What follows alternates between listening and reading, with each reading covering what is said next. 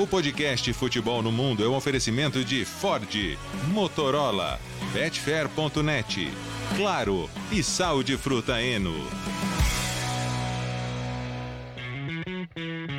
Alô Brasil, olá pra você que é fã de esportes. Podcast Futebol no Mundo 223 está no ar, time completo, porque o final de semana foi agitado. Como, como, como teria sido a Páscoa é, na Espanha, Gustavo Hoffman? Tudo bem, companheiros? Um grande abraço para vocês. Assim, eu, eu não consigo falar sobre a Páscoa na cultura espanhola. Não, não, vou, não vou me meter nesse tema, não, porque eu não tenho conhecimento suficiente. Mas aqui em casa teve coelhinho da Páscoa, teve ovo, tudo certinho, tá? As crianças ficaram felizes e o bom é que a Martina não gosta de chocolate, mas ela ganha ovo e quem come é o pai.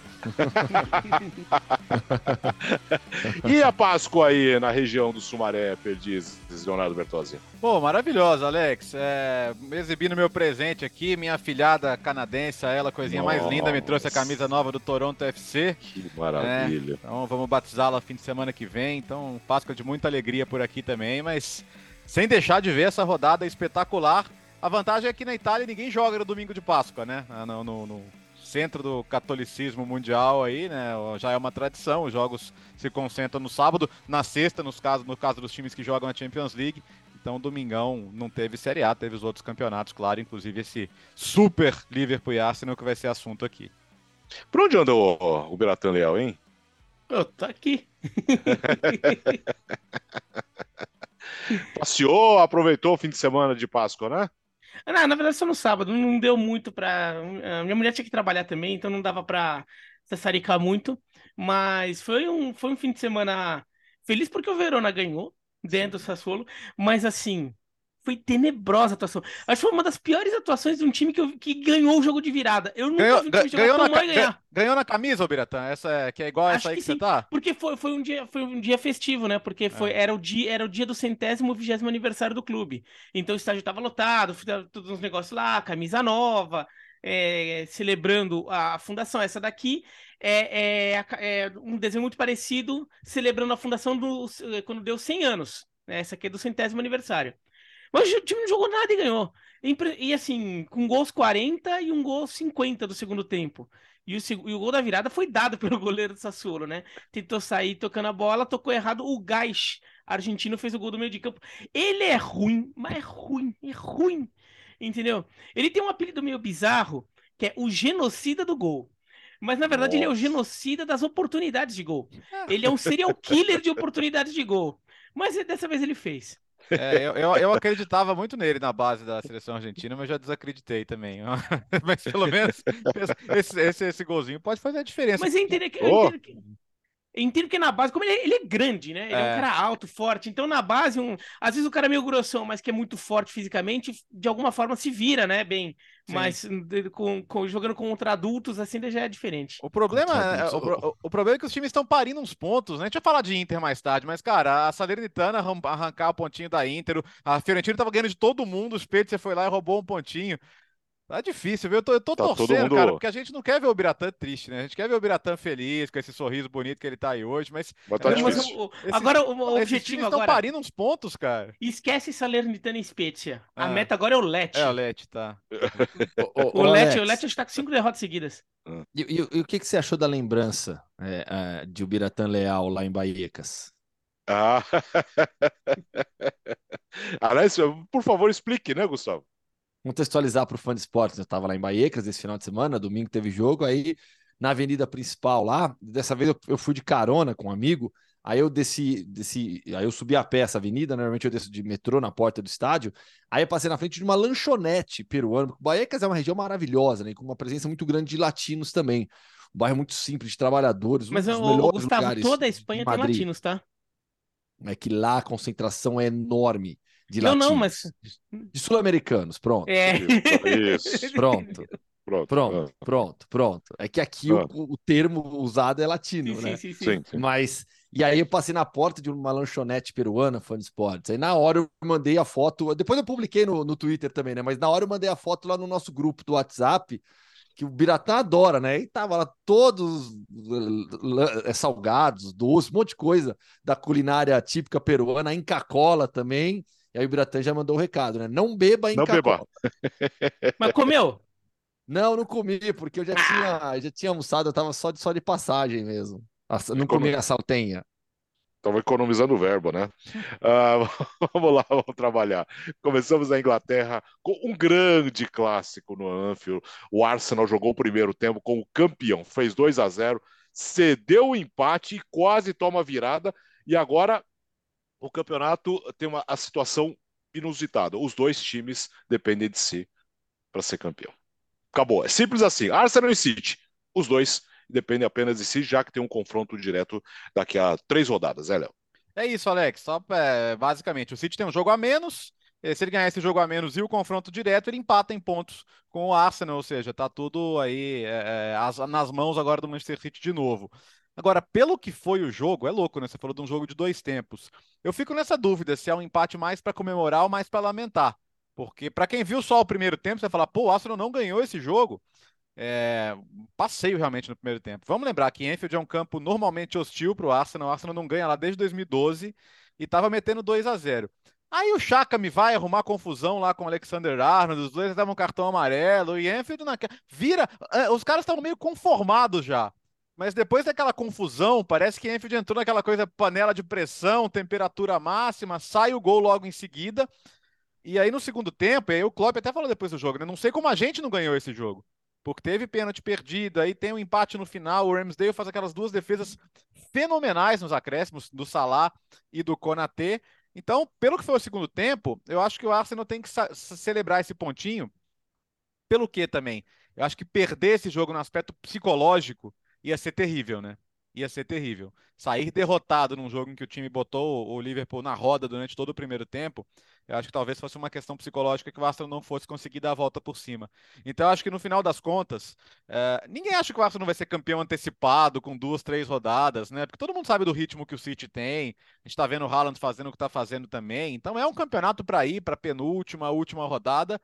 E o torcedor do Arsenal sabe que vai ser assim, vai ter que estar com os nervos no, no lugar, concentrados, focados. os- o- é possível que o City de fato não tropece mais. É, então, vou lá, eu, eu não vou ficar no muro, não. Eu acho que no final das contas, por como foi o segundo tempo, da- e, e pelas defesas do Ramsdale no final, e, e pelo impacto psicológico que teria a derrota, dá, dá para ficar ainda feliz com esse pontinho, né? Pelo que, pelo que o jogo virou depois. Ah, pode ser, mas puta, mas é, é- dói, viu? Dói esses dois pontinhos que ficaram no caminho, Gustavo. Dói porque você abre 2 a 0 com menos de 30 minutos na casa do adversário, você vindo de uma sequência incrível, liderando o campeonato e numa briga acirradíssima com um time espetacular, como é o caso do Manchester City.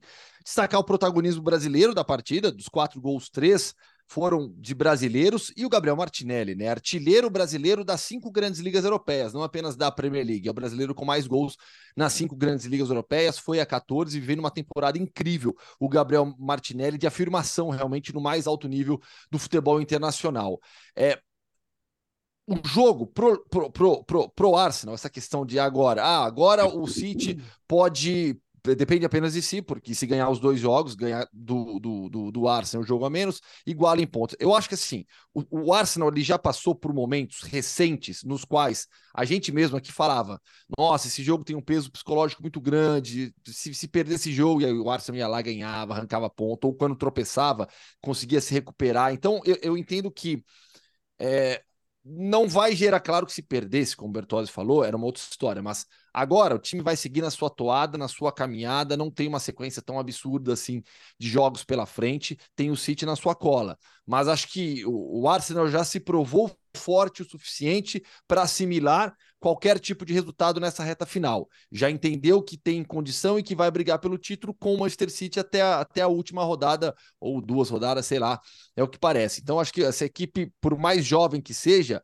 já demonstrou maturidade suficiente para assimilar bem esse resultado e na próxima rodada já brigar pela vitória de novo. É, uma coisa que ajuda o Arsenal também é que as próximas duas rodadas, teoricamente, são mais tranquilas, né? É contra o West Ham, que, até, né? que, que até venceu, acho que é o Brentford. É de- Depois. Brentford. É, e o Brentford vem numa sequência ruim. É. O Brentford que é um time chato, mas perdeu os dois últimos jogos. Southampton, né? É, o é Southampton, o né? West Ham Southampton, é. Southampton em é, casa. West Ham Southampton, isso, isso, Antes do City. É. Ó, Antes do West, City, Ham, West Ham, Ah, não, é não, não. West Ham, E não, é, é, é West Ham em Londres, na casa do West E Ham. Brentford. É West Ham, Isso, Southampton depois- e Brentford, é. Eu pulei uma rodada, eu pulei a do, a do Southampton. Mas depois tem, tem o, o Brentford, quer dizer. A- É, ou não? Ou Não, não, não, Biratã, Não, não, não, viajei, não, viajei, não. viajei, viajei, viajei. Depois Vamos lá, É West Ham, Southampton e É Arsenal, West, é West Ham Southampton e depois Arsenal, Manchester City. Arsenal e Southampton, Manchester City e Arsenal, Arsenal e Chelsea, Newcastle e Arsenal, Arsenal e Brighton. Então, É, não, Brighton. não viajei, A viajei. vi sequência mais aqui. fácil Não tem mais, é- não tem é mais Brentford, não. É, não tem mais Isso, é. Brentford, eu vi errado. A sequência mais tranquila que eu citei. Mas Southampton é Agora- tranquilo também. Claro, não, são esses dois próximos jogos, e aí É. depois vem a sequência mais complicada contra o City, Chelsea e Newcastle. O, o, E o o- Brighton também, lógico, né? o City, o City agora, o City tem o, o Leicester, né? A questão é que os, o City, os jogos adiados do City ficaram para mais tarde, né? Porque o City tá na, na, na Champions League ainda, então a gente vai viver essa situação ainda de, jogos a menos. E vai abrir dois, né? É, de diferença, porque o Manchester City vai ter um jogo contra o Brighton também adiado. Já tem, né? Por- já- Porque acho que é da. Acho que se bobear é da. É, sei lá, tá adiado aqui, já tá adiado, já tá joga, tá joga, adiado. FA, joga, joga FA Cup, né? É, então é isso, isso, é FA Cup, o- é. Até, até, o, até o, o- Antes do confronto do Arsenal, o City só joga uma vez na Premier League, que é o Leicester agora nesse fim de semana. É. Depois joga Champions, depois joga a semifinal da FA Cup. Ou seja, É. é, é, tem, tem jogo que não tá marcado ainda, né? A vantagem pro Arsenal é que a diferença, mesmo que o City vença seu jogo, é que talvez esteja em nove, em nove com dois jogos de diferença, mas em nove dá um psicológico É. ali um pouco favorável ao Arsenal, mas de qualquer e, e o jogo contra o Brighton, em Brighton, não é uma vitória assegu- assegurada pro Lógico. Manchester City. Não, e Mas- o City pega o Bayern, pô. Vai ter É, sim. dois jogos com o Bayern no meio dessa história que podem mudar o rumo da temporada do, do, É. do, do time também. Agora, é, o, o- Arsenal é, é fogo você jogar contra o Manchester City, disputar contra o Manchester City, que o Manchester City ele não te dá margem para nada. Você joga sempre no, suf- no sufoco ali que você tem margem zero de erro. Qualquer, qualquer errinho que você comete, o Manchester City vai para cima. E foi esse caso desse jogo, né? O Arsenal ele tinha, vai, digamos, virtualmente dois pontos de vantagem sobre o City, considerando que o City vence um jogo a menos, e daí teria um confronto direto em Manchester para ganhar. É, o, Arsenal tinha o jogo na mão, e assim, vai só para ficar um pouco do contra, assim, eu, eu, eu fico pensando mais do, do ponto de vista do Arsenal ter perdido os pontos do que ganhado, porque o jogo tava, tava muito tranquilo. O Liverpool tava com aqueles 4 a 1 que tomou do Manchester City na cabeça na rodada passada. Parecia que tá com medo de tomar de novo, só que dessa vez em casa, quando o Arsenal faz 2 a 0 rapidinho.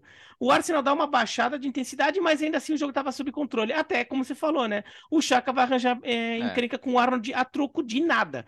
Se- E é engraçado que assim, era muito fácil acontecer um negócio desse e você acreditar, vai falar que a culpa pô, é de algum jogador inexperiente, que ainda precisa ter um pouco mais de manha ali, sei lá, o Martinelli, o Saka. Não foi o Chaka, o Odegaard, foi o Chaka que fez isso. é. O, o, o Chaka, que é um jogador, que talvez seja o jogador mais veterano desse time, vai que, que poderia, vai controlar um pouco os nervos e não deixar isso acontecer. O jogo, o, o Arsenal tinha dois caminhos para esse jogo: ou continuar massacrando, porque tava jogando para isso, ou então esfria o jogo, acabou o jogo, 2 a 0 acabou o jogo, não tem mais jogo. Né? Fica cozinhando o jogo até o final. O, o Liverpool estava derrotado. Não, esquentou o Liverpool, esquentou a torcida. O Liverpool faz um gol logo depois, né? O, o gol do Salah, e daí voltou pro jogo. Daí voltou pro jogo. Daí no segundo tempo o, o Liverpool cresceu, daí o Arsenal teve dificuldade. Aí eu acho que o Arsenal sentiu um pouco a besteira que tinha feito. Sabe? Sentiu, nossa, o jogo tava tão tranquilo e de repente o que que tá acontecendo? Tô, os caras inteiros vindo pra cima da gente. Né? O Arsenal sente, tem algumas oportunidades até em contra-ataque, e daí, eu, eu não tô nem culpando ele, eu tô falando, só mencionando o nome. O Gabriel Magalhães perde um gol no, no pouquinho antes do gol de empate, numa cobrança de escanteio, que ele sobe sozinho e cabeceia em cima do Alisson. Daí o Alisson defende, né? Ele sobe sozinho. Se ele conseguisse ali, como cabeça é mais difícil você controlar, né? Mas se ele conseguisse tirar um pouquinho do Alisson, era 3 a 1 ali, mas acabava o jogo, né? Faltaria uns 5 minutos para acabar o tempo normal. Mas o Arsenal teve suas oportunidades também, né? Mas não dá para dar margem. Não dá para dar margem eh, quando você tá disputando contra o Manchester City. É, e, o- e o Bandeirinha, hein? Ele é Konstantinos Hatsidakis. E é um dos bandeiras mais é, experientes da, da Premier League, né? Com muito trabalho em jogos internacionais. O que aconteceu? No intervalo ali, o Robertson o abordou, né? E ele foi dar um chega pra lá no Robertson, mas acabou dando uma cotovelada no Robertson. É, não acho que foi a intenção dele dar uma cotovelada, mas deu. é, sabe quando você joga o braço para tirar a pessoa de perto de você e isso acaba acontecendo? Teve recentemente no México, né, o caso do, do árbitro que deu uma joelhada nas partes baixas do Lucas Romero ali. Ali eu achei que foi, pra, foi isso que ele quis fazer mesmo. Mas assim, não importa, né? É, o árbitro. A gente tem um problema hoje de, de, de, de, abordagem dos jogadores com os árbitros. O Mitrovic acabou de pegar oito jogos de gancho porque deu, um, deu, um, deu uma trombada no árbitro no jogo com, com o United na FA Cup. Uh, o Robertson também não tem que nada lá encostar no bandeirinha no, no, no, intervalo do jogo, sabe? Essa questão do respeito do jogador com o árbitro, ela, ela tem que ser mais controlada e mais fiscalizada. Mas quando você agride, você perde a razão, né? Mais que não fosse a intenção dele, então ele já está afastado. Acho que ele vai ter que passar por processo disciplinar que a gente tem que abrir o olho com isso aí. A gente falou semana passada da coisa do Feyenoord, né, e do Ajax, da, violen da escalada da violência, do, do da, da, da, da, violência no geral. O futebol, o futebol está mais, está ficando o, o, a, o, respeito de jogadores e árbitros, respeito de torcedores. A gente está com um problema global nisso aí, né? Tanto que eu acabei de citar um caso que aconteceu no México. É, então a gente tem que de tentar educar mais os jogadores, mas se o árbitro vai solta o cotovelo na cara do cara aí vai fazer o quê, né? Tá, tá assim, errado, ponto. E, e o Bandeira, ele tem como, como reagir. Ele não precisa fazer isso. Ele, ele tem o é. um cartão. Quer dizer, ele, ele, não carrega o cartão, ele mas. Pode ele comunicar o árbitro, lógico. Ele comunica o árbitro e pronto, o árbitro aplica o cartão. É simples. Né? Então ele não precisa recorrer a isso. Então, é, de fato, uma, uma, coisa gratuita, besta, no final, e no final das contas ele tem que ser punido. Tem que ser, não pode fazer isso. Uh, e o City venceu o Southampton por 4 a 1 um jogo absolutamente tranquilo. Mais dois gols do Haaland. É, o cara não para, não para. É incrível, Gustavo. Não para e vai caminhando firme e forte para quebrar o recorde de gols é, de um jogador na, na, na, na, temporada da Premier League. É um absurdo, é uma máquina de fazer gols. Grealish jogando bem de novo. A gente sempre foca muito no Haaland, né? Mas o Grealish vem em um bom momento, né? Marcou, deu assistência, vem sendo extremamente importante para o Manchester City também.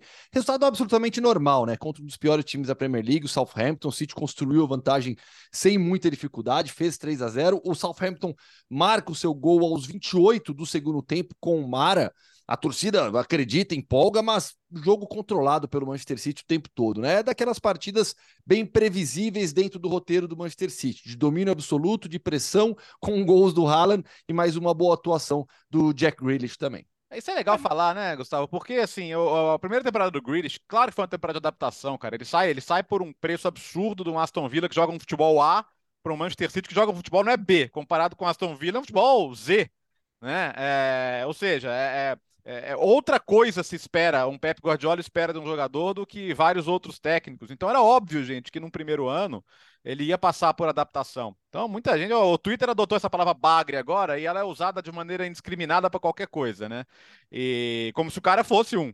Né? E o Grealish, pô, o cara é talentoso, sabe? É habilidoso, é... tem bom drible, tem bom passe. É, opa, desde a Copa do Mundo participou de 10 gols em 15 jogos aí de Premier League e tá sendo importante pro time, tá colaborando pro time. É como você disse, o Haaland toma todas as manchetes, né? Cara, 30 gols já em Premier League em abril.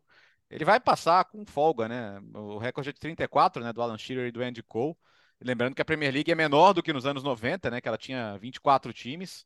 Então, isso é ainda mais impressionante. Se considerar todas as competições, são 44 gols. Então, ele já igualou o que o Roy fez em 2002, 2003, que o Salah fez em 2017, 18. E, e assim. Ele tá fazendo o que ele fazia pelo Salzburg, o que ele fazia pelo é, Dortmund. Mas aí o pessoal falava, ah, mas ali é fácil, porque na Bundesliga, é, então. X, Y, Z. E... É que ele fazia na Champions também, é, né? Pelo exato. Salzburg e pelo Dortmund. E, e, e, assim, cara, eu não sei como é que um cara daquele tamanho, com aquele jeito de andar e de correr, ele consegue dar bicicleta, consegue as finalizações mais absurdas. É, cara, é muito difícil fazer o que ele faz, velho. Não é assim. Então a gente tá falando de um fenômeno mesmo. O Guardiola disse que é coisa de Messi, de Cristiano Ronaldo. É, como números vai ser difícil contestar mesmo, né? Acho que como, como, como contribuição para o jogo, como, como plástica, se bem que é um gols como esse são absolutamente plásticos também, né? Mas o, o que é fato é que, cara, é, aí a gente tá falando de superar a expectativa, sim, porque por mais que a gente saiba que ele sempre fez, soube fazer gol, achar que ele teria 30 gols na Premier League em abril, não achava, não. Eu achava que essa temporada de, vai lá, 15, 20. Não, é até porque é. Tinha, tinha aquela história dele se adaptar ao jeito de jogar do Manchester City, ou o Manchester City se adaptar ao jeito de jogar que dele. ainda existe, né? E ainda existe, eu ainda acho que existe algum é. ruído, ainda existe algum ruído, a gente percebe isso. A gente até mencionou como o Manchester City jogou bem contra o Liverpool na semana passada e fez 4 a 1 sem o Haaland, e o Manchester City teve mais cara do Manchester City que a gente se acostumou a ver por tanto tempo. Por quê? Porque não tinha o Haaland lá. E, mas assim, é impressionante, porque ele mesmo com esse ruído, ele produz muito. Eu, onde eu acho que dá para levar a declaração do Guardiola ali, é, não, não, não, é comparar talento, comparar estilo de jogo, porque de fato é, o Haaland para o Messi, por exemplo, são dois jogadores totalmente diferentes. Né? Com o Cristiano Ronaldo já tem algum, semelhança em algumas questões, essa, essa questão é um jogador muito terminal nas jogadas. Sim. Mas acho que a questão que, que dá para pegar é o, a, a capacidade que ele tem, dentro de suas características, de dominar uma liga de ser dominante nos no, no seus jogos. Porque isso ele é. Ele é impressionante. O jogo é. inteiro parece. Não só o jogo do time dele, o jogo do adversário também. Né? O jogo do adversário, assim, morrendo de medo do que ele vai fazer, porque você sabe que ele vai fazer. Uma hora ou outra, ele vai fazer alguma coisa em cima em você. E, e, e de fato, ele domina o, o jogo. Tem até um lance no começo, tava 0 a 0 ainda que é uma jogada aérea que o, a bola tava para um jogador do, do Southampton, daí o, o Haaland veio por trás e ganha no alto cabeceia para fora. A torcida do Sol dá uma vibrada ali na, na, na, hora, porque acho que já tinha uma. O cara vai atropelar no alto. É, vai atropelar e vai ganhar no alto, vai fazer o gol, porque foi perto mesmo, era para era pra sair, só que ele tava um pouco torto ali acabou é, cabeceando torto também. Mas é, é, impressionante. Agora, essa vitória ali tem um negócio, foi, foi tranquila, o Southampton vem mal no campeonato, né? É, é o último colocado e começou a descolar, né? O resto Sim. começou a abrir um pouquinho para o Southampton, mas o, o, Southampton tem sido um time meio chato com o Manchester City nos últimos tempos, né? Tirou da Copa da Liga. Né? É, então eliminou da Copa da Liga nesta temporada e na temporada passada empatou os dois se eu não me engano. Ele não perdeu do, do Manchester City na temporada passada. Então, era até um time que vez ou outra aprontava é, em cima do, do, Manchester City, mas dessa vez ganhou tranquilo. Já, é, acho que já tinha ganhado no primeiro turno, bem, e agora ganhou no segundo, nessa temporada, mas perdeu na FA Cup. Na, aliás, na Copa da Liga. Aliás, os 10 jogos, os 10 jogos uh, uh, tiveram peso nessa rodada, né, Léo? Os 10 jogos. É, Incrível, é, né? É, esse é fruto, é fruto desse bolão aí de nove times brigando para não cair. E a briga, e as outras brigas também, elas estão todas. Não tem nenhuma briga que não está viva no campeonato, né? Então o campeonato vai Sim. entrar numa reta final e é muito improvável, de fato, que a gente tenha uma descolada. Você, você pode ter um time descolando lá no fundo. O vai... Tirando é... o Chelsea, vai. Que é, tá o, ali... o, Chelsea já tá, tá, caminhando ali pro troféu meio de tabela, né? O que é muito Sim. bizarro. Aliás, perdeu a chegada do Lampard no primeiro momento, não teve nenhum impacto. Né? Nada. Né? O time não Nada. fazia gol sem ele e no primeiro jogo da volta dele continua sem conseguir fazer. É, é sofrível ver, ver, o Chelsea hoje. É, agora, o resto está ali. A, a, briga por Champions está muito interessante. É, o, o, Liverpool vai ficando mais distante dessa briga também, mas precisa ir para alguma competição europeia, né? Já tem o prejuízo de não ir para Champions, que é grande, mas não ir para nenhuma competição europeia seria absolutamente desastroso. E a tendência é ser assim: a, aquele, aquele jogo que não vale nada, a gente talvez veja algum na penúltima, na última rodada, mas até lá tudo faz muita diferença. Até é, o Bournemouth, né, que a gente achava que... Ah, o Palace, cara, o, pa o Palace que... Olha o que, o Palace fez. O Palace no... O tio, o tio Roy, cara, tio, ele, eu acho que o tio Roy fica lá no sarcófago dele, aí quando o Crystal Palace ou algum time tá precisando, eles ligam. E ele volta, e o time meteu sete gols nos últimos dois jogos, fez cinco fora de casa agora no Leeds, e é capaz de escapar ainda.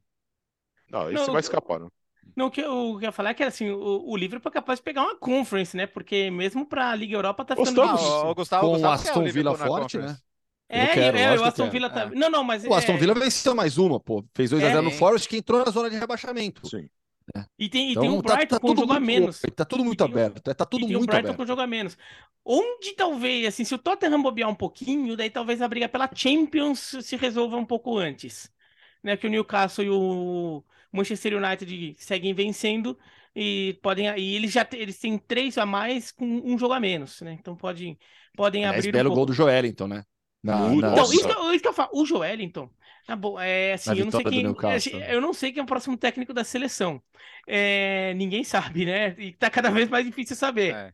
Mas. Vai ser o, o Fernando Diniz, hein? É. Eu não, não, não tô duvidando. semana a semana. É, não, vai é que sim, é o futebol nacional, mas depois, depois do jogo de ontem, o nome do Fernando Diniz vai ficar forte entre os nomes nacionais. Sim, sim. Mas independentemente de quem seja o técnico, o Joelinton tem que estar. Tá, não estou falando que ele tem que estar na lista de convocados, mas ele tem que estar na lista de jogadores convocáveis. É porque o, técnico claro. de seleção, o Gustavo sabe melhor que, que eu até, tem uma listona de jogadores que estão no radar, né? Que ele está sendo acompanhado constantemente, e daí na hora de fechar a convocação lá de 23, de 25, sei lá, de, depende de quanto for, é, você vai, você fecha de acordo lá com o que você acha para aquele momento, tudo. Mas você tem uma lista ali. O Joelinton tem que estar tá sendo acompanhado. É, não é, não é possível ele não ser acompanhado. O nome dele tem, é, tem que ser um, de um selecionável. Porque tá jogando demais o Joelinton. É que o Bruno Guimarães é um negócio absurdo é. o, que, o que ele tá jogando no, no, no Newcastle. É impressionante. O, o Bruno Guimarães, para mim, tem que ser titular da seleção. Mas o Joelinton também. Não, o Bruno tá Guimarães. Tá nesse o, radar. O Bruno Guimarães, você concorda sobre o Joelinton? Acho que é um cara que tem que estar tá no radar, até pela, pela, pela versatilidade dele. Uh, joga, joga não, ele é é volante meio atacante. Então, não, a única coisa ele que era ele não... atacante, ele sempre então, foi atacante. A, única coisa... não, e, às vezes, e às vezes ele volta ainda a ser atacante, mas ele agora virou volante meia. A única coisa que ele não é é centroavante e é o que achavam que ele era quando compraram. Muito louco isso. é, muito então louco. ele foi colocado ali de centroavante, não fazia gol e tal, e depois acho que foi, foi, foi muito bem ao, ao, ao se mostrar muito útil nessas outras posições. O Bruno Guimarães está na seleção da temporada para mim. Uh, daqui Sim. a pouco a gente vai fazer a seleção do campeonato e não pode não ter o Bruno Guimarães. Ponto. O Martinelli também, o Martinelli tá nessa disputa também, né? É que o problema do Martinelli é o Vinícius é Júnior, né? É... Sim. É não, não, não, não, não, Ah, tá. Não, seleção. Da seleção, né? Sim, é. sim, sim, é, é. Não, ah, sim, não, não. A seleção da Premier League, é. é. a seleção da Premier League, sim. Eu digo, tá na briga, né? Não... Uhum. O Bruno é, Guimarães, estou de acordo com o Bertozzi também, pô. O segundo tempo do Newcastle foi impressionante. É que o Brentford bobeou muito. Né? O Tony é. ele conseguiu ter um gol anulado no primeiro tempo, ele conseguiu perder um pênalti no primeiro tempo, ainda fez um gol de pênalti. É. O Brentford tava, o Brentford fez um bom primeiro tempo. Mas enfim. E o pior ah. qualquer coisa que acontece com o Tony agora, o pessoal brinca com o negócio das apostas, né? Que ele tá respondendo a processo lá, porque ele violou umas 50 mil normas diferentes de, de, sobre jogadores se envolverem com, com apostas, né? E, e... Aliás, só reforçando, né? Porque isso virou é. tema aqui, né? Não. É, jogadores. É. Aliás, assim, e acho que não é nem só apostar, mas assim, tem muito caso também de propaganda, tudo. Acho que não tem que ter uhum. envolvimento, não tem que ter ligação com o caso de mas tudo bem. Uh, bom, mais da Premier League no Correspondentes Premier. João Castelo Branco, Boa. Nathalie Gedra, Renato Senise. Uh, ô, Gustavo, que tal, Vaiecas? Como, foi, como fomos lá com o grande Atlético de Madrid, que segundo turno, hein? Pô, o Atlético de Madrid é o time do momento, né? São é, 13 eu quero ver o Gustavo falar agora que o Atlético de Madrid tá aí, tá voando. É. Não, é... mas tá. O Atlético, o Atlético já de tava Madrid lá puxando o tapete do, do Cholo, ó. Já tava lá, ó. é. Cholo Simeone vai, vai ficar mais uma temporada com certeza já. Isso tá muito evidente é. já para todo mundo. É. Não, o Atlético de Madrid está voando a lá Atlético de Madrid. Pega o jogo em Baecas nesse final de semana. Ganhou como?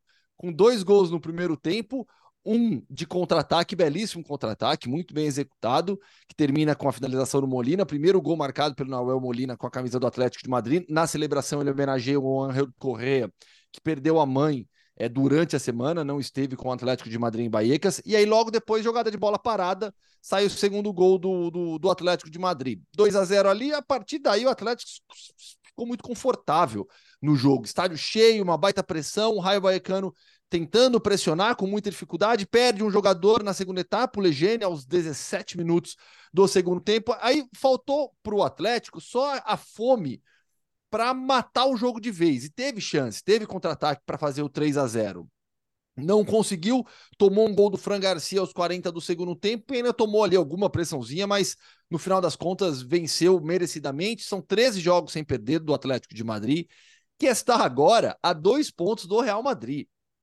E como o Real Madrid já não está nem aí mais para a Liga, porque o seu foco é a final da Copa do Rei com o Osasuna, no próximo dia 6 de maio, e a Champions League, é, a possibilidade hoje, ou a probabilidade do Atlético terminar à frente do Real, ela é, é grande, viu? É grande pelo, pelo andar da carruagem. Falta pouco o Rodrigo. Chegar.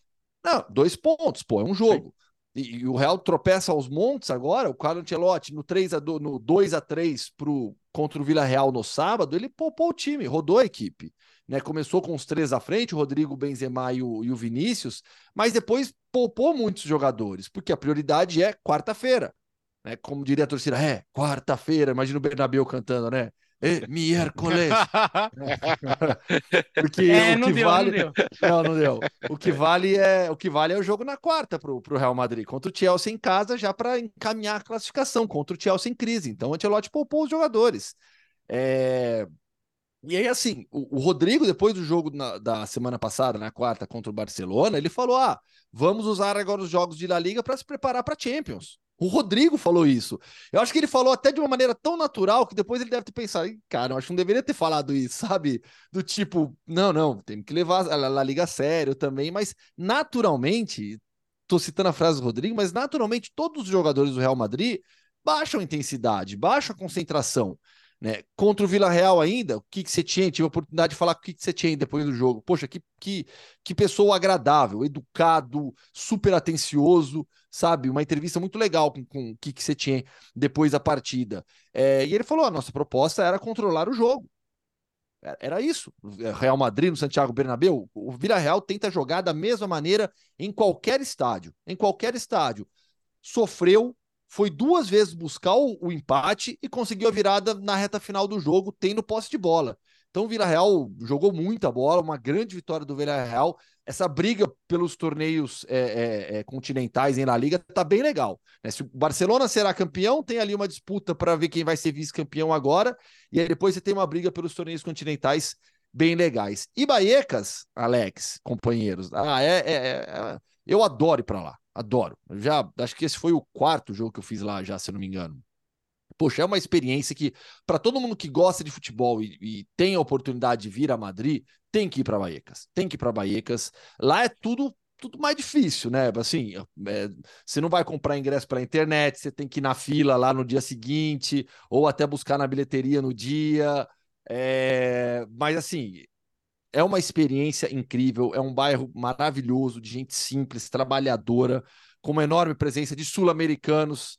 E, e, e, Mas é que são latino-americanos também, eu sei que do espanhol. Não, não, é que, é que você não falou, né? Que você não falou latino-americano, você falou só latinos. Ah, tá. Latino-americano. Latino-americano, assim, que você falou só tá latino, tá os espanhóis são latinos. Sim, porque tem muito latinos. dominicano, hondurenho, salvadorenho lá também na, na, na, região. Então, poxa, é uma, é uma experiência incrível. Todo, todo pré-jogo da torcida lá fora, um clima de bairro mesmo, como eles dizem aqui, né? Um clube de barrio, que é o Raio Baiacano. E, e o legal é que os jogadores reconhecem isso. Então, por exemplo, eu falei com o Mário Hermoso depois do jogo também, ontem, nas entrevistas pós-jogo. Falei com o Hermoso e com o Molina, né, do lado do Atlético de Madrid, o Catena e o Oscar Trejo, do, do Raio.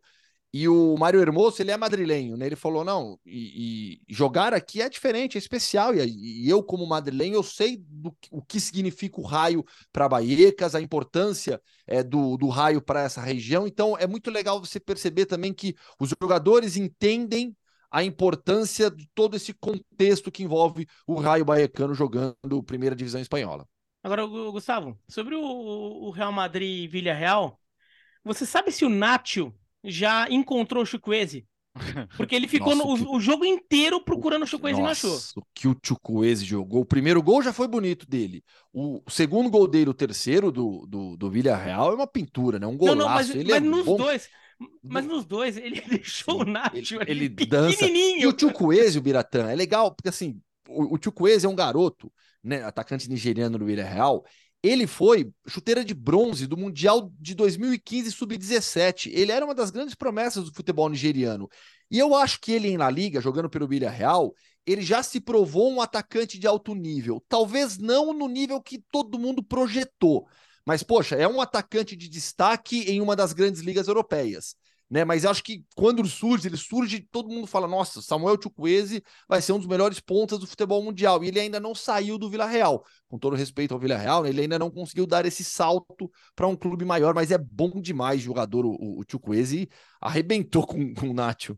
Nossa, sobre... não. É, é. O, o, os, é, os dribles que ele dá no, no, primeiro e no terceiro gol, né? O Nacho perdidaço, mas falei, Bertozzi. Não, não, é, é, é só, só para não perder um, um, gancho sobre o Atlético de Madrid, que assim, o, acho que nenhum time no futebol europeu se beneficiou tanto da pausa para a Copa do Mundo, uh, não só de recuperar jogadores, e mesmo na questão psicológica também. Pô, você recebe um Molina campeão do mundo, sabe? O cara volta grandão, né? Volta com a volta feliz, volta com a confiança lá no era, alto.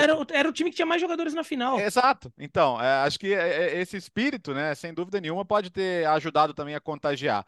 É, o time volta, é, na virada do ano perde do Barcelona, mas depois de então não perde mais. Então são 12 jogos sem perder, 5 vitórias seguidas, e nesses 12 jogos sem perder, são 5 uh, gols sofridos. 5 gols sofridos. Então, a média de menos de um gol a cada dois jogos sofridos. O tcholismo voltou. O Gustavo quer que o Simeone vá, mas ele não vai a lugar nenhum. Vai continuar não enchendo vai, a paciência. mais mas, é, mas é engraçado, engraçado que é a segunda temporada. Já a temporada passada também teve esse momento que o é. Atlético de Madrid estava mal.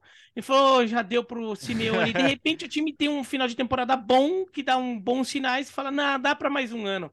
De é, novo. E agora sabe, tá, que... tá convencendo. É. Sabe o que é muito louco, né?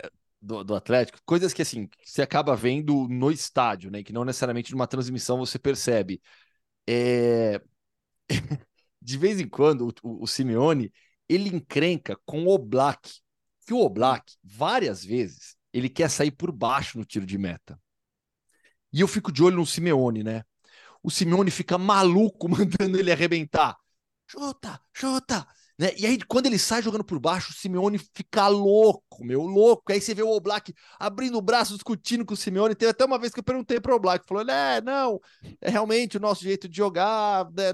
a gente privilegia muito esse tipo de jogada, não sei o quê. Mas você percebe esse conflito de vez em quando. E olha que eu tô falando de uma lenda já do Atlético de Madrid, o Oblak, é, e o Simeone, maior nome na história do, do, do time.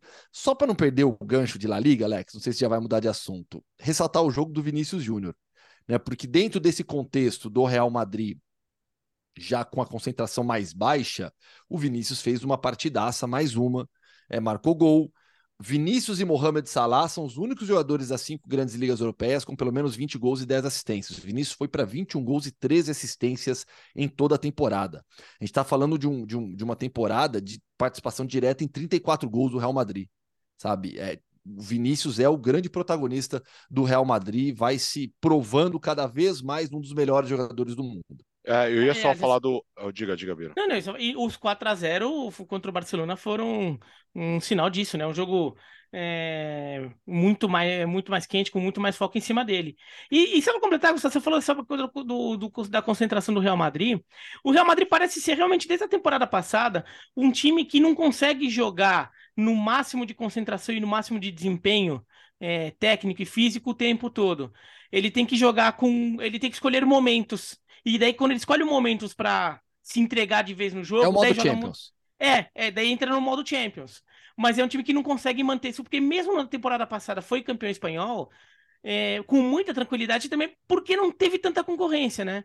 Oh, e, e, assim, até tomou uma paulada lá do Barcelona de 4 a 0 mas foi um, foi um campeonato que o Real Madrid controlou muito. Então, até pôde, até conseguiu ganhar jogos jogando com, com menos intensidade. Mas quando precisou de um pouquinho mais na temporada passada, era impressionante como tinha momentos que, que aparecia isso e momentos que não. E, e acho que agora vai ser esse modo liga-desliga o tempo todo né, no resto, resto de temporada. Uh, só um destaque para o Valência, que no confronto direto contra o Almeria perdeu o jogo por 2 a 1 Situação no Valência, olha, tá, tá difícil de sair da zona de rebaixamento, né, Léo? Tá difícil, porque 27 pontos, né? O time de 28 jogos na temporada ganhou só 7. E, e, aquela coisa do clube a deriva, né? Do clube a deriva, do clube mal administrado, do clube em que o torcedor já perdeu muito tempo a confiança na, na direção. Se você olhar para o elenco do Valência, não é. Cara, o, o, elenco do Valência, se você quiser ser cauteloso, você fala, é um elenco de meio de tabela. Mas a gente sabe que no futebol não é só elenco, né? Futebol é gestão, futebol é ambiente, futebol é um pouco de tudo isso aí.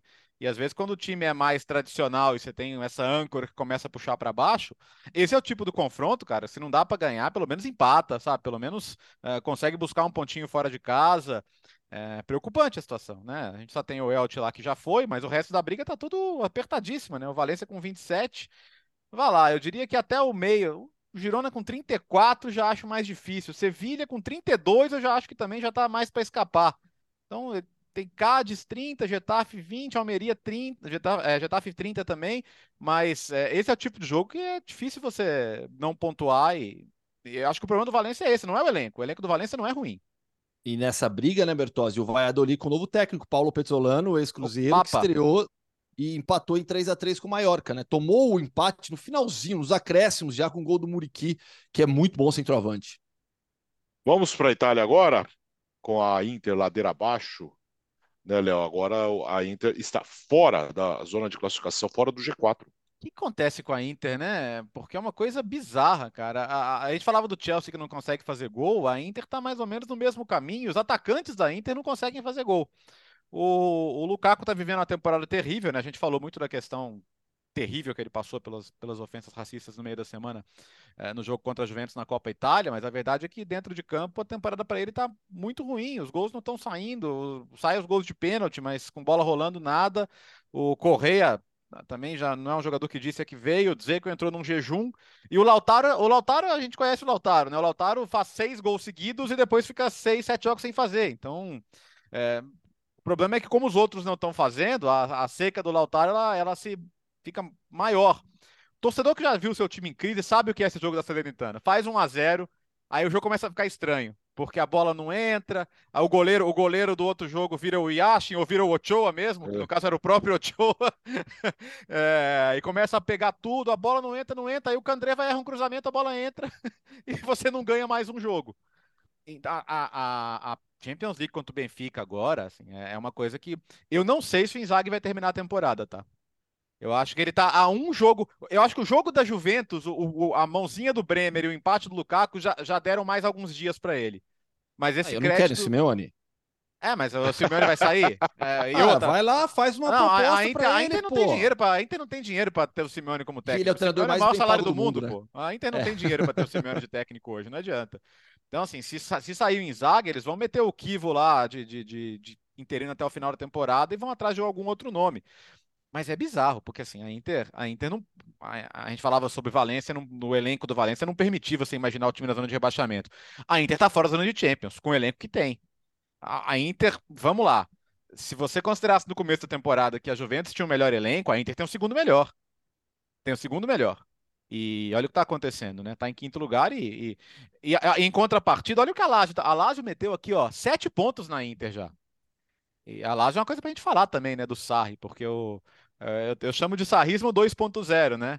Porque é um time que hoje consegue equilibrar aquela coisa de ter controle dos jogos, pressionar. O primeiro tempo da Lazio contra a Juventus foi primoroso. A Lazio acabou ganhando o jogo, tomou o um empate no final do primeiro tempo, mas sufocar ali, não deixar o adversário respirar, não deixar o adversário jogar. Ao mesmo tempo, quando precisa defender, também consegue defender bem. A Lazio é um time que leva poucos gols. Então, é, é, não consigo dissociar o trabalho dos técnicos. O Sarri coloca a Lazio num segundo lugar porque o trabalho dele é ótimo. E é quem devia, no mínimo, estar tá ali, que era o Inzaghi com a Inter, está em quinto, porque o trabalho deixa a desejar. E claro que tem a parte dos jogadores também. Os atacantes têm que fazer os gols, né? Isso não está acontecendo, mas é, eu acho que você tem dois pontos aí. A Inter, que pode perder uma vaga de Champions, que para as finanças do clube é desastroso, desastroso. Os chineses vão arrancar os cabelos se isso acontecer. E a Lazio está muito perto de ir para a Champions e é muito merecido. E o, o Sarri é muito bom treinador, né? Eu já can, me canso de repetir isso, porque ele deveria ter sido campeão com o Napoli. O trabalho dele da Juventus foi talvez o menos impressionante. Foi o trabalho que ele foi campeão.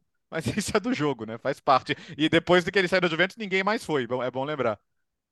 É, o Bira, também um trabalho na de... Conference também, tá? Se quiser também... Inter, e, Inter e Liverpool na Conference, pode mandar. É, agora eu trabalhei de formiguinha da Roma também. Tá indo, é. tá indo, de repente tá lá, tá lá. Então, tá porque é um time que não impressiona muito, é um time que tem alguns tropeços que, que irritam o torcedor. Mas, de fato, é um time que tem se, é, se mostrado competitivo, conseguido alguns resultados importantes, por exemplo, ganhar a Juventus, é, não faz tanto tempo assim também. Então, é, enquanto o Milan e a Inter ficam aí oscilando tanto, até porque tem é, tem calendários mais pesados. A Roma, a Roma também está em competição europeia, mas a Milan, o Milan e a Inter estão em Champions, né? Então exige uma dedicação muito maior e daí vão reunir, é, colecionando tropeços esquisitos, a Roma tá ali, né? Também perde os seus, mas vai ganhando. E é curioso até um time de poucos empates a Roma, que é uma coisa que, assim, se a gente pensa em times tradicionais do Mourinho, vai ser um time que perde pouco, então talvez tenha um pouquinho mais de empate, mas não, né? A Roma ou ganha ou perde praticamente, e, e vai conseguindo entrar nessa briga. Olha, mais duas rodadas, se Milan e Inter continuarem desse jeito meio na nhaca, é capaz dos dois times de Roma começarem a. Quer dizer, a Lazio acho que já, já reservou uma vaga na, na próxima Champions, é capaz da Roma também, né? É... E, e, daí Milan e Inter se matando ali por uma vaga ou tentando ganhar a própria Champions, né? É. Ganhar a vaga de atual campeão porque os dois ainda estão vivos. E então, é, é, vamos ver porque o Milan agora tem, tem dois jogos contra o Napoli ensanduichando a próxima rodada, né? Então tem que é... nem sei como vai estar o Milan na próxima rodada. O Milan, o Napoli e a Inter capaz de até na próxima rodada jogarem com o time reserva, time misto, alguma coisa ah, assim. O porque... Milan pega o Bolonha fora e a Inter recebe o Monza. E o Napoli tem. O Verona tem um jogo tranquilinho contra o Napoli na. É, então, é Napoli e Nápoles, o Napoli e Nápoles.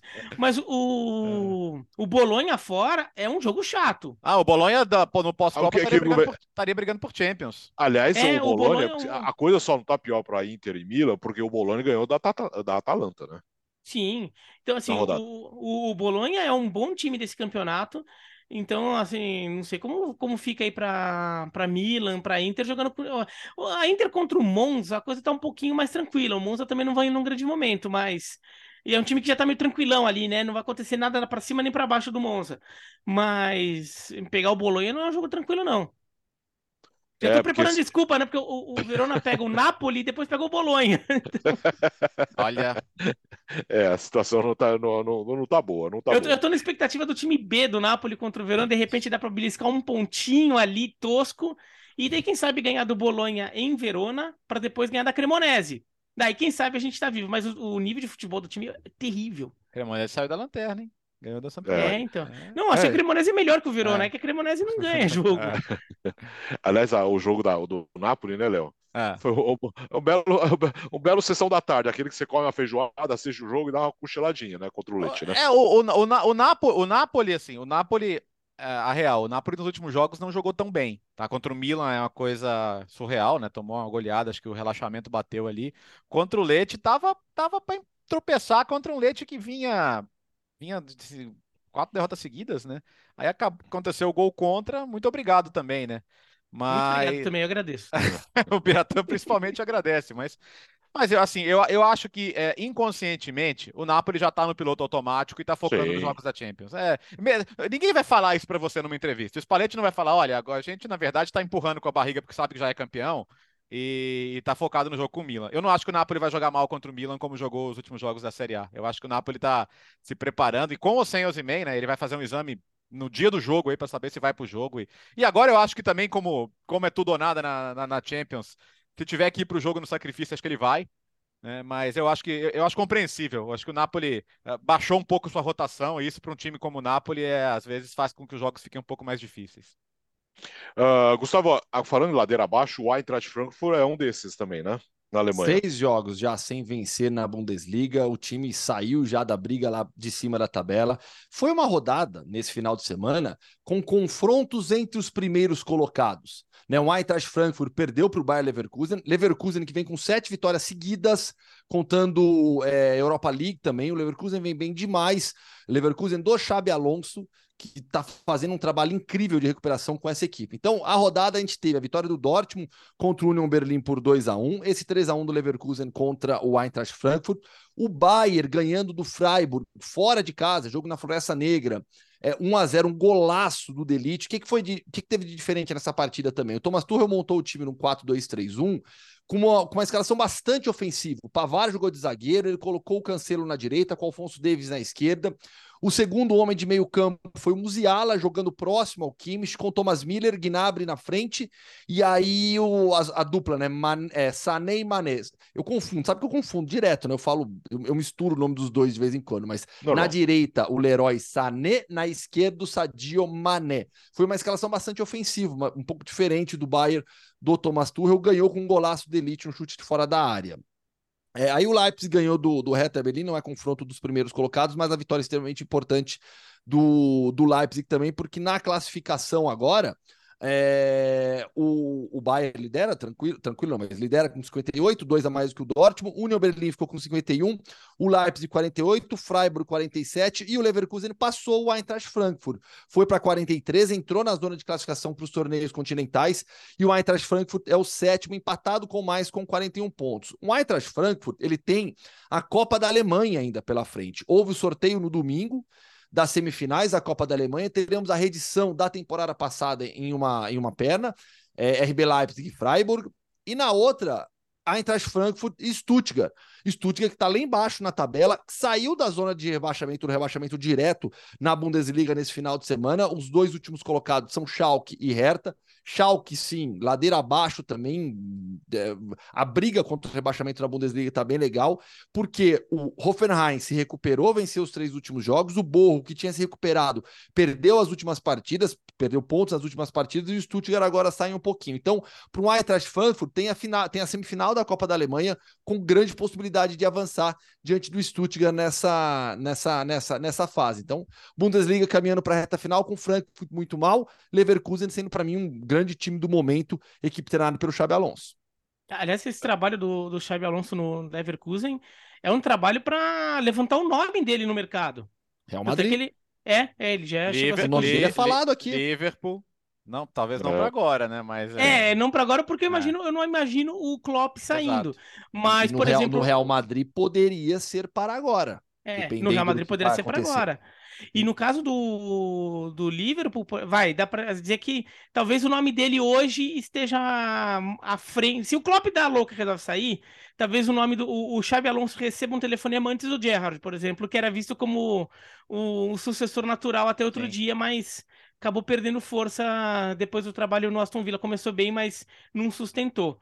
Então, agora curioso, né, Gustavo, que o, o Bayern de Munique deu troco no Freiburg, né, do, do meio de semana da Copa da Alemanha né? Que o Bayern Munique perde, verdade. ele é eliminado em casa pelo Freiburg, mas agora ganhou fora. Mas essa vitória do Bayern de Munique sobre o Freiburg ajudou o Bayern de Munique a seguir na frente. Mas se ele perdesse, ia dar um, voltar a dar uma chatadinha no campeonato, né? Porque o Freiburg é, continuaria na quarta posição né? Então a, a, briga pela Champions, os cinco primeiros ali, vai entre terceiro, quarto e quinto, ficaria mais achatado, e mesmo o Bayern é, voltaria três casinhas ali, o Dortmund assumiria a liderança, mas ficaria tudo mais apertado de novo, também. É, cara, assisti o jogo do Dortmund e do Bayern de Munique ao lado de André Donk no sábado. Figura. Ai, Donk, Donk. Aliás, Olha, vamos, vamos. Ele, ele, sofreu, ele sofreu, ele sofreu. Atende, atendendo ao meme que, que me fez rir muito na semana passada, você pode fazer a pergunta pro Gustavo de novo, da, da Bundesliga? ah, Nossa, pois não, muito bom. Gustavo Rafa, temos um campeonato? Temos, por favor, responda. Temos um campeonato na Alemanha? Temos um campeonato e o Bayern vai ser campeão. Tava 1x0 pro Dortmund. Ah, e o esporte, fã do esporte do Bayern. eu falei, né? É, eu falei, Donk, hum. olha para mim, Donk. Sabe o que vai acontecer? Eu acho que o Dortmund vai tomar um gol já já e o Freiburg e o, e o Bayern vai fazer 1 a 0 e não faz isso. Tá tão bom assim, 0 a 0, o Bayern gol e Freiburg, 1 a 0 pro Dortmund. O laço dele. Que marretada, cara. Aí eu olho para ele e falo assim: pelo menos vamos fazer o segundo, vai. ele fala, tá bom, pode fazer o segundo, mas o Bayern vai ganhar o jogo por 1 a 0 tá bom? Tadinho. É difícil torcer pro Dortmund, não é simples assim. Uh, e agora, vamos para onde, Gustavo? É, dois países, viagem dupla dessa vez, Escócia e, e Suécia. Suécia por um fato, um, um, lance inusitado que aconteceu, e na Escócia por conta de um dos é. maiores clássicos do futebol mundial. E um jogaço, foi um jogaço. Vamos, Léo. Da, Escócia e Escandinávia no, no meio é, do Hoffman. É. Uma ligação aí, mas tudo bem. Cruza, cruza o mar. Como é que chama aquele mar? Mar do Norte. Mar, cruza mar o Mar do Norte. do Norte ali, vai. Pronto. Tá bom, então. Já que o Gustavo está com a camisa do Malmo hoje, para quem está nos vendo Isso. no YouTube, para quem não está vendo, fique sabendo. Vá uhum. direto, então. Pra, vai começar por onde, Gustavo? Só pela Escócia, tá pelo bom. jogão. Começando então pela Escócia, depois cruzando o Mar do Norte rumo à Escandinávia, hoje o mundo Hoffman. Escócia com Old Firm, né? O grande clássico entre Celtic e, e, e Rangers. Terminou com vitória do Celtic por 3 a 2 Eu vou primeiro para a tabela, para o fã de esportes entender. Campeonato escocês tem. São, são 12 times na primeira divisão. Aí você tem três turnos, né? 30, cada time disputa 33 partidas. É, e aí depois você vai para a fase final, onde você pega os seis primeiros colocados para mais um turno de um turno, né? Então todo mundo termina com 38 jogos. Foram 31 rodadas até aqui. O Celtic tem agora 88 pontos, 12 a mais do que o Rangers. Teremos ainda em disputa 21 pontos. Então o Celtic caminha firme e forte para o bicampeonato depois que o Rangers quebrou a sequência de títulos do Celtic. Né? O Celtic recuperou a taça na temporada passada. É, e o Ang Postecoglou vai, deve conquistar mais um título com o Celtic, caminhando firme e forte. O Rangers treinado pelo Michael Bill desde o final do ano passado, ex-assistente técnico do Rogério no São Paulo, foi técnico do Queen's Park Rangers, do Queen's Park Rangers foi pro Rangers. Sobre o clássico, foi um dos grandes jogos do final de semana partidaça do Furuhashi, que é o artilheiro do campeonato escocês, atacante japonês. O, o, o Celtic abriu o placar no primeiro tempo com o Furuhashi aos 26 minutos. Estádio Celtic Park completamente lotado, completamente lotado. O Fã de Esportes depois entra lá no, no site da ESPN, é, dá uma olhada lá no Star Plus também, para você ver as imagens. São espetaculares, porque a arquibancada estava abarrotada, uma festa incrível da torcida do Celtic. O Furuhashi faz o gol, o Tavernier, que é um fenômeno. O James Tavernier né, que é o lateral direito do Rangers, ele fez os dois gols da equipe nesse jogo, ele já tem 15 na temporada, toda temporada ele é o artilheiro do, do, do Rangers, é o lateral que mais marca gols no futebol mundial. Ele empata e aí depois o Furuhashi, o, o segundo e o terceiro gols do Celtic surgem em falhas da defesa do Rangers o segundo com assistência do Jota e o terceiro marcado pelo Jota depois do Tavernier. Aos 33 do segundo tempo ainda consegue diminuir com a assistência do Barisic, pressiona o Rangers no final, mas terminou mesmo 3 a 2 para o Celtic, um jogaço, uma festa incrível da torcida e o Celtic caminhando para mais um título escocês. Ô, Gustavo, só Algum... antes, antes, de você mudar, não sei se vai, você vai mudar de para respirar mas, aqui. É, né, mas eu queria falar sobre essa questão dos japoneses no Celtic, né? Vamos, o pessoal vai lembrar do Nakamura, né, que fez sucesso na Redina, depois virou ídolo também lá no Celtic, lá nos anos 2000. Hoje o Celtic tem cinco jogadores japoneses no elenco, tem mais um Ideguchi que não, não se adaptou, voltou para o futebol japonês em janeiro. Mas, pô, Furuhashi é, é, sem dúvida o principal deles, mas o Maeda e o Hatate, que já estavam lá também desde o ano passado, tem muito a ver com o Postecoglou, né, que trabalhou no Japão, no, no, Yokohama F Marinos, e que tem o conhecimento e a confiança desses jogadores. Mas vai se criando uma relação, né? E é interessante, porque eu fico pensando, é um, é um mercado legal para um, um clube de futebol, o mercado japonês, e não é que eles contratem por isso, né? Antigamente você tinha muita coisa de, ah, tá trazendo jogador do centro X para o time fazer nome lá não é mais isso, né? Então, acho que o Furuhashi é um exemplo, mas o Celtic abriu essa ponte e hoje, para um jogador japonês que se destaque, talvez ele olhe, pô, legal, né? Uma porta de entrada na Europa, é um time que eu vou ter meus compatriotas ali, tanto que em janeiro chegaram os últimos dois, né? Para se juntar ao elenco, o Iwata e o, e o Yuki Kobayashi. E é legal, é uma, é uma relação que vai se criando e uma identidade que vai se criando também, né? É, é ainda mais o futebol da Ásia, que é um futebol que deve ser mais difícil de você até fazer scout, assim, porque tem um estilo, um nível de jogo bem diferente. Então você conseguir fazer, né, essa tradução do que do que o que o cara joga lá para o que o cara joga jogaria na Europa. Então é bom você também ter é, esse conhecimento acumulado. Não é à toa que a, Bundesliga é uma liga que historicamente tem mais jogadores asiáticos. Isso vem desde o Shabun Kun lá nos anos 70, 80, que foi um jogador sul-coreano que teve muito sucesso na Alemanha então a Alemanha sempre se mostrou um mercado muito aberto. É, e o, o Celtic vem se mostrando agora. Agora daí aquela cornetadinha, né? Que o Furuhashi conseguiu não, não ser convocado para a Copa, daí não por culpa dele, né? Uhum. Mas o Furuhashi não foi para a Copa. Talvez tenha feito falta um pouquinho mais de gols. Não na primeira fase, se bem que ali, o jogo contra a Costa Rica ali, né? né? Mas nas oitavas contra a Croácia também. E. Então fica só. E, e só uma coisa, o, o Celtic tá num, numa toada de, de ganhar vários títulos, né? Teve só o da temporada 2021 que o Rangers do.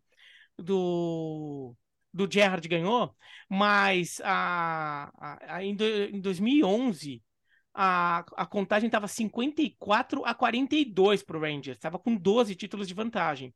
Se o Celtic ganhar esse ano, vai cair para 2. 55 a 53.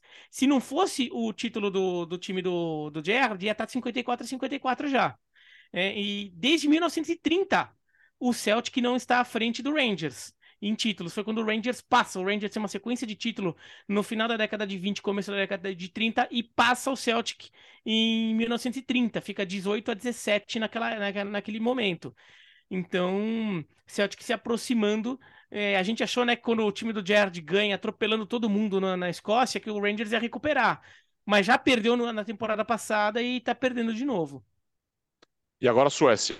Suécia agora. Suécia, por, por algumas curiosidades, Alex.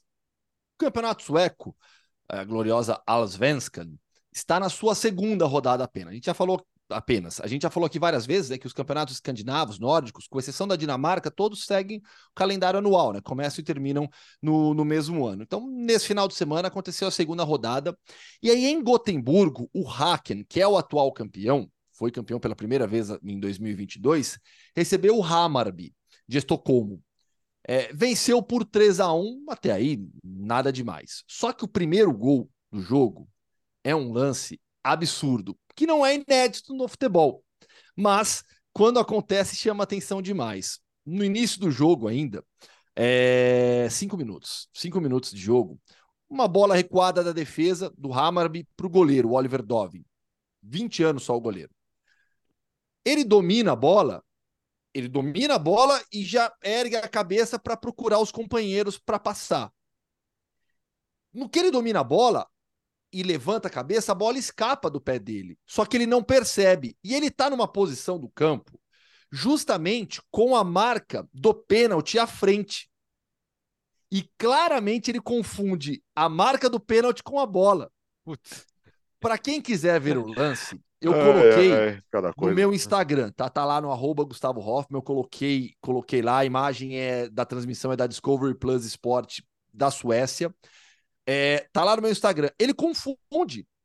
Então, quando ele vai bater na bola, ela, ela já não tá lá no pé dele, ela tá atrás, do, atrás dele, e nisso o Beni Traoré, que é um atacante marfinense, promissor, ouçam, anotem o nome desse, mais um nome aí, Bertozzi, para anotar. Tá. Beni Traoré. Tá? Ele tem... É Traoré, né? Na dúvida é Traoré. Ah, mas Traoré tem é Traoré. muitos, pô. Então, é, não, Beni, você não esquece o nome Beni, dele. Tá. Beni Traoré, ele tem 20 anos também, tá. atacante do, do, do Haken, ele fez hat-trick, marcou três gols nesse jogo. O primeiro foi esse, porque aí ele percebe que a bola escapa, ele acelera e só toca para o fundo do gol. O Dovin, coitado, ele nem, ele nem entendeu o que aconteceu na hora, mas a imagem é realmente bizarra quando ele se confunde ali e fica perdido. E aí, Eu tô vendo outra... aqui, ó. Então, tá, então, tá, você tá vendo o lance Isso aí, é né? pior, o pior é que ele faz uma coisa que até se recomenda que se faça, né? Tipo, não fica olhando pra bola. Sim. Né, né, Tipo, fica olhando o jogo, né? Pra sair jogando tudo. Só que, é, vejam, vejam, vale a pena. É, vejam, tô vale. vendo aqui também. Não, e aí, qual que é a outra curiosidade, Alex e companheiros? É, esse, esse, lance aconteceu no domingo à tarde, né? Início de tarde. É, estavam aqui em casa, aqui em Madrid, é, um, um, um, casal de amigos nossos, pais de uma amiguinha da Martina, eles estavam aqui com as duas filhas, vieram passar o domingo aqui com a gente para as crianças brincarem, feriadão estendido de Páscoa tal. E ele é sueco, torcedor do Hammarby, e a esposa é americana. É, a gente estava vendo o jogo.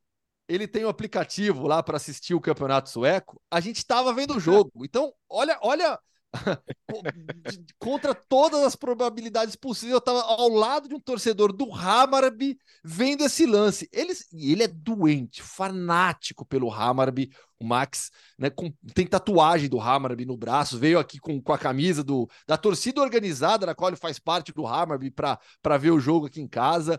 E ele, na hora, ele xingou todo mundo, não conseguia acreditar no que o goleiro dele fez. Situação bastante inusitada que eu vivi aqui também nesse domingo. Ele xingou em que língua? Em sueco. Ah. Conversa nossa aqui é em inglês, né? Foi toda em inglês. Mas aí ele xinga em sueco. É. é isso. Terminou o podcast Futebol no Mundo. Começamos a semana. Fala, eu queria só fazer uma última pergunta para o Gustavo, que a gente acabou não pois falando sobre esse assunto. E na hora eu também eu, não, eu esqueci que eu estava com isso na cabeça sobre futebol Lá espanhol. Vem. Não, como é que tá a repercussão do caso do Valverde com o Baena? Ah, com o Baena. Meu, que situação bizarra, né? E, e triste, acima de tudo. Bom, vamos lá, para o fã de esportes entender. É... no jogo da Copa do Rei, houve já um problema do Valverde, jogador do Real Madrid, com o Alex Baena, jogador do Villarreal. Naquela oportunidade, o Valverde acusa o Baena de ter é, dito que, que o Baena teria dito a ele que quero ver você chorar agora por conta do seu filho. Algo nesse sentido. Nesse, nessa época, o Valverde com a esposa é, passavam por um momento muito complicado em relação a, a, ao segundo filho. Tudo ficou a, bem. A gravidez, em relação né? Da gravidez. Tudo, tudo é. ficou bem em relação à, à gravidez, à criança, tá tudo certo. E no jogo deste domingo, o Baena teria dito alguma coisa de novo em relação a isso. E tem uma imagem do Valverde em campo que ele chega para dar mesmo no, no Baena, se segura. Eu tô, eu tô fazendo a expressão aqui no YouTube para quem está nos acompanhando, mas vou tentar narrar para quem está ouvindo. Né? Ele fecha a mão assim de raiva, se controlando, se segurando para não bater no Baena. E em campo ok, tem lá uma outra pegada, mas fica nisso. Depois do jogo, o Valverde ficou esperando o Baena no estacionamento do, do Santiago Bernabéu para dar porrada. E deu. Deu. E confirmado. Não nega. Não nega e, a, e não está orgulhoso disso. A, a, é, tudo que a ESPN pôde ouvir de fontes próximas ali é toda essa história. Né, mas confirma a agressão e o Alex Baena é, abriu uma denúncia né, na polícia. Ele, o Baena optou por não fazer a denúncia à La Liga, tá? Então não houve, não haverá denúncia esportiva contra o, o Valverde, ele não, não vai ter nenhuma punição esportiva. Ele não pode ser mas... não vai ser suspenso, né? Não, não, não vai ser, porque La Liga precisaria da denúncia.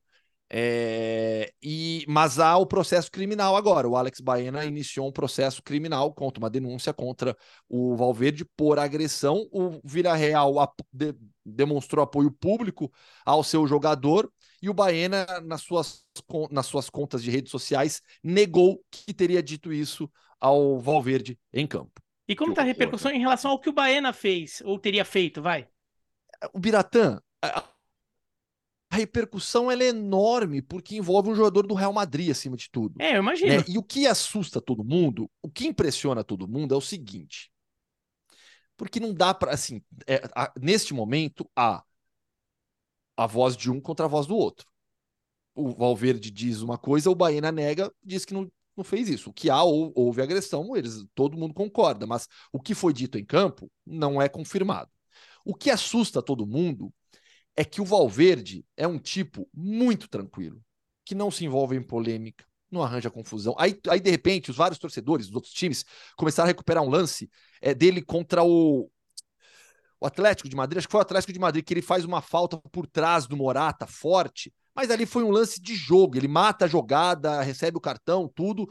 Eu acho que não há comparação. Então, assim, o Valverde é uma pessoa muito tranquila, que não se envolve em polêmica, é, não, não é de ficar batendo nos outros, nada disso. E a reação dele, ela é desproporcional a, a, ao seu próprio estilo de vida. Né? Então isso chama atenção. Isso chama bastante atenção nessa história. E a repercussão é enorme aqui, o Biratã. É o, é o, é, se tornou a principal pauta, né? Não é uma pauta esportiva, né? Mas que está dentro do noticiário esportivo por envolver dois jogadores de futebol. É, é no, final, ah. é, no final das contas, acho que o Valverde vai ter que ser. É, vai, é, pode ser que seja punido de alguma forma pela justiça, né? Porque foi a denúncia apresentada. Mas se for é, conf, é, confirmado o que o Baena fez, é, talvez nem, nem, nem seja possível puni-lo. Mas, no mínimo, uma punição da opinião pública. Porque esse tipo de, esse, esse tipo de provocação não pode.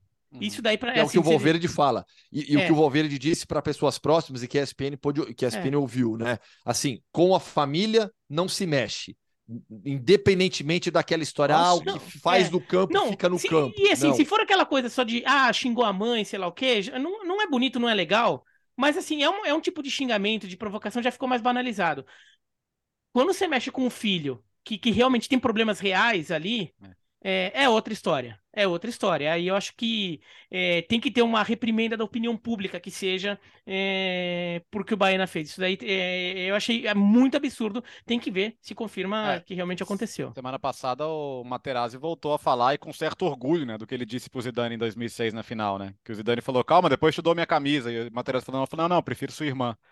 É, uma bobagem, é, eu, eu, não justifica, evidentemente, o descontrole do Zidane que, que, que acabou fazendo com que ele fosse expulso, mas Acho que é isso, né? Com, com família não se deve mexer, não se mexe. É óbvio que violência não é resposta para nada, mas é, concordo com o Biratã, assim. É, as pessoas têm que, têm que repudiar de forma mais bastante séria esse tipo de coisa é, e, feita dentro do campo, né? E até entre código de ética dos jogadores. Claro. Entre eles, interno do, do, do meio ali, sobre o, até onde se vai onde se vai, e com esse, esse tipo de coisa não se deve mexer. É isso. Terminou o podcast Futebol no Mundo 223 da semana. Está só começando essa semana de UEFA Champions League, quartas de final, jogos de ida e também da Liga Europa e da Conference League. Valeu, Léo. Valeu, gente. Ô, Alex, estamos devendo um especial no estúdio de novo. Vamos agilizar isso aí? Sim, é semana que vem, depois dos jogos da volta. Ah, eu gosto. Depois dos jogos da volta da Conference da Liga Europa, aí a gente faz uma live sexta-feira, para arredondar tudo. Acho que pode ser, né? Pode, pode ser reunião de pauta aqui. Pode ser sexta-feira, na outra sexta. Não essa sexta, a sexta que vem, tá? Valeu, Gustavo. Então se prepara Valeu. aí, hein? Tá, e agiliza aí também uma produção, Alex, para a próxima temporada a gente fazer um, um, um quadro Vai especial Hábitos Alimentares de Biratã Leal em Baiecas. Isso, ah. vamos todos pra lá, né? Não, Você, Deixa, me larga um fim de semana lá, já deixo, já deixo é, vídeo, quadros gravados pra temporada inteira. É, você, por favor, então prepare o sótão, porque aí o sótão precisa ser maior, né, pra todos. Sim, senhor. Manda a família aqui pra. pra porão, pra, nas litoral, É, o porão. Manda a família de volta aqui pro litoral norte, vou passar o fim de semana nós vamos aí. Eu vou fazer meu estúdio lá no porão ainda. É, é meu, virou meu objetivo pra próxima temporada. Eu vou transformar aquilo lá no estúdio, vai ficar aqui, onde é o escritório, vai virar o quarto de hóspedes. É, por favor. Valeu, Bira! Um, valeu, até quinta-feira. Quinta-feira estaremos de volta. Valeu, obrigado pela audiência de sempre e boa semana. O podcast Futebol no Mundo é um oferecimento de Ford, Motorola, Betfair.net, Claro e Sal de Fruta Eno.